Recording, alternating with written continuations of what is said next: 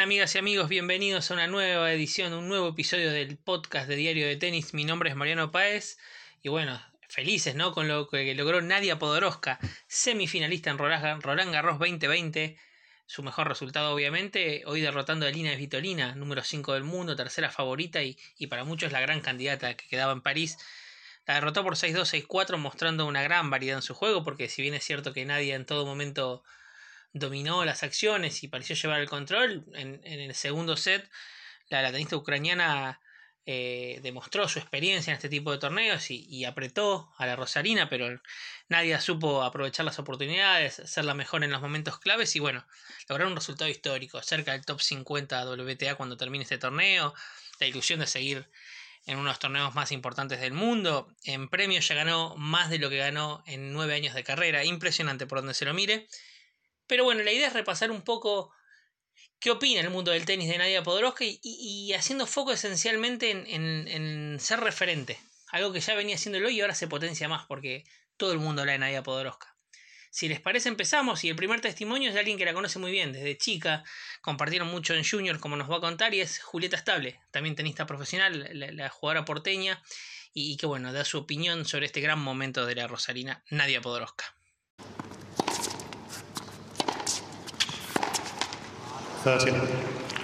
Eh, bueno, la verdad que todo lo que está logrando Nadia en todos estos meses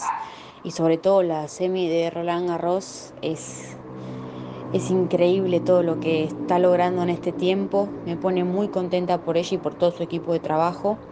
Nos conocemos desde muy chicas y hemos compartido un montón de torneos y, y momentos juntas, así que me pone muy feliz por ella que esté haciendo historia después de tantos años de que una mujer no llegaba a esta instancia en un gran slam y de que esté casi top 50 también es súper importante para todo el tenis femenino y sobre todo para las chicas argentinas que la seguimos remando. Así que creo que es una motivación extra y un impulso que nos da para, para saber que se puede y que con, con sacrificio y con, y con trabajo se puede llegar, que no está tan lejos. Así que me pone muy feliz por ella, como te digo, y, nada, espero que siga así y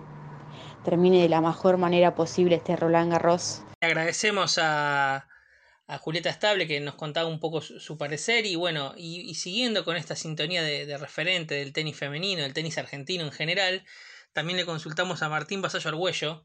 director de ejecutivo o sea, de, la Asociación Argentina de Tenis, cómo, cómo toma la asociación este momento hace un tiempo largo que, viene trabajando en, en, lo que es la difusión del tenis femenino, de hecho eh, se va a referir a eso, y cómo Nadia es, ya es una, una referencia ineludible eh, para los chicos, para las chicas, y, estando en diferentes acciones. Así que si les parece, lo escuchamos a, a Martín, que nos cuenta un poco también su, sus sensaciones sobre este martes inolvidable en Roland Garros.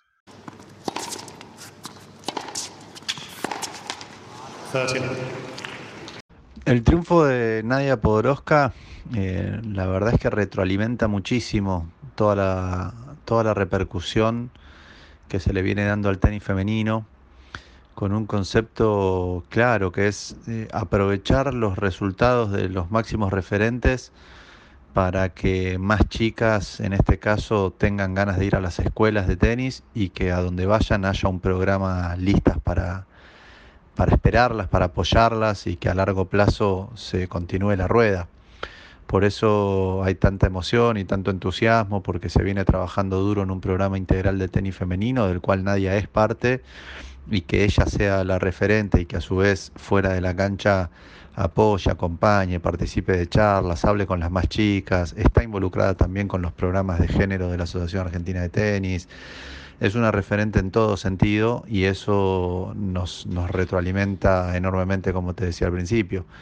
Dan muchas más ganas de trabajar, dan mucho apoyo y sobre todo a las que vienen atrás les da esa esperanza de que es posible, porque comparten con ellas series de FedCap, entrenamientos, los CEFI, que son los centros de entrenamiento itinerantes. Y bueno, ahí está todo el equipo trabajando, empujando y muy contento con esta repercusión. Y después desde el punto de vista de comunicación, donde la asociación hizo un relevamiento de cómo se medía el tenis femenino y a raíz de un cambio en comunicación se pasó del 2% de comunicación de tenis femenino a casi el 40%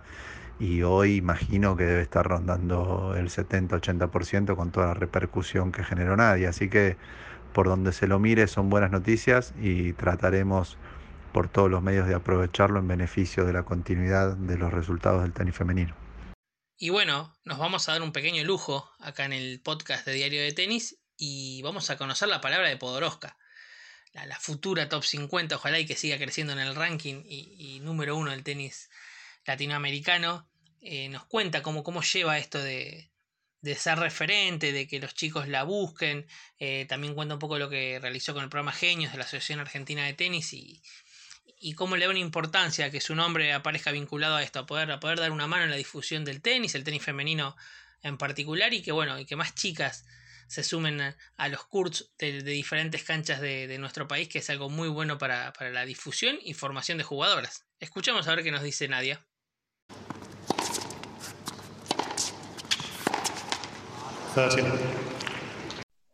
No, bueno, yo también hablé con, con Rom y con Pedro que me, decían para hacer eso de, madrina de un proyecto y yo siempre digo lo mismo, siempre que pueda ayudar y que pueda servir el hecho de, poner mi imagen o, mostrar eh, o contar mi, mi experiencia, yo lo, lo, voy a hacer porque creo que es bueno, ¿no? Que, el tenis femenino argentino necesita que, que, haya más difusión y que se pueda motivar a las nenas a que, a que practiquen este, este deporte, ¿no? Creo que es fundamental eso, que haya muchas nenas jugando eh, para que así se pueda armar un, proyecto. Después, en, lo personal, yo siempre trato de, hacer lo mejor que yo pueda y, tratar de, hacer mi mejor carrera de tenis. Y bueno, si eso ayuda, eh, bienvenido sea, pero no lo quiero sentir como una, como una presión o, que tengo que hacer un ejemplo a, seguir. Eso, eso no, no lo quiero, no lo quisiera hacer.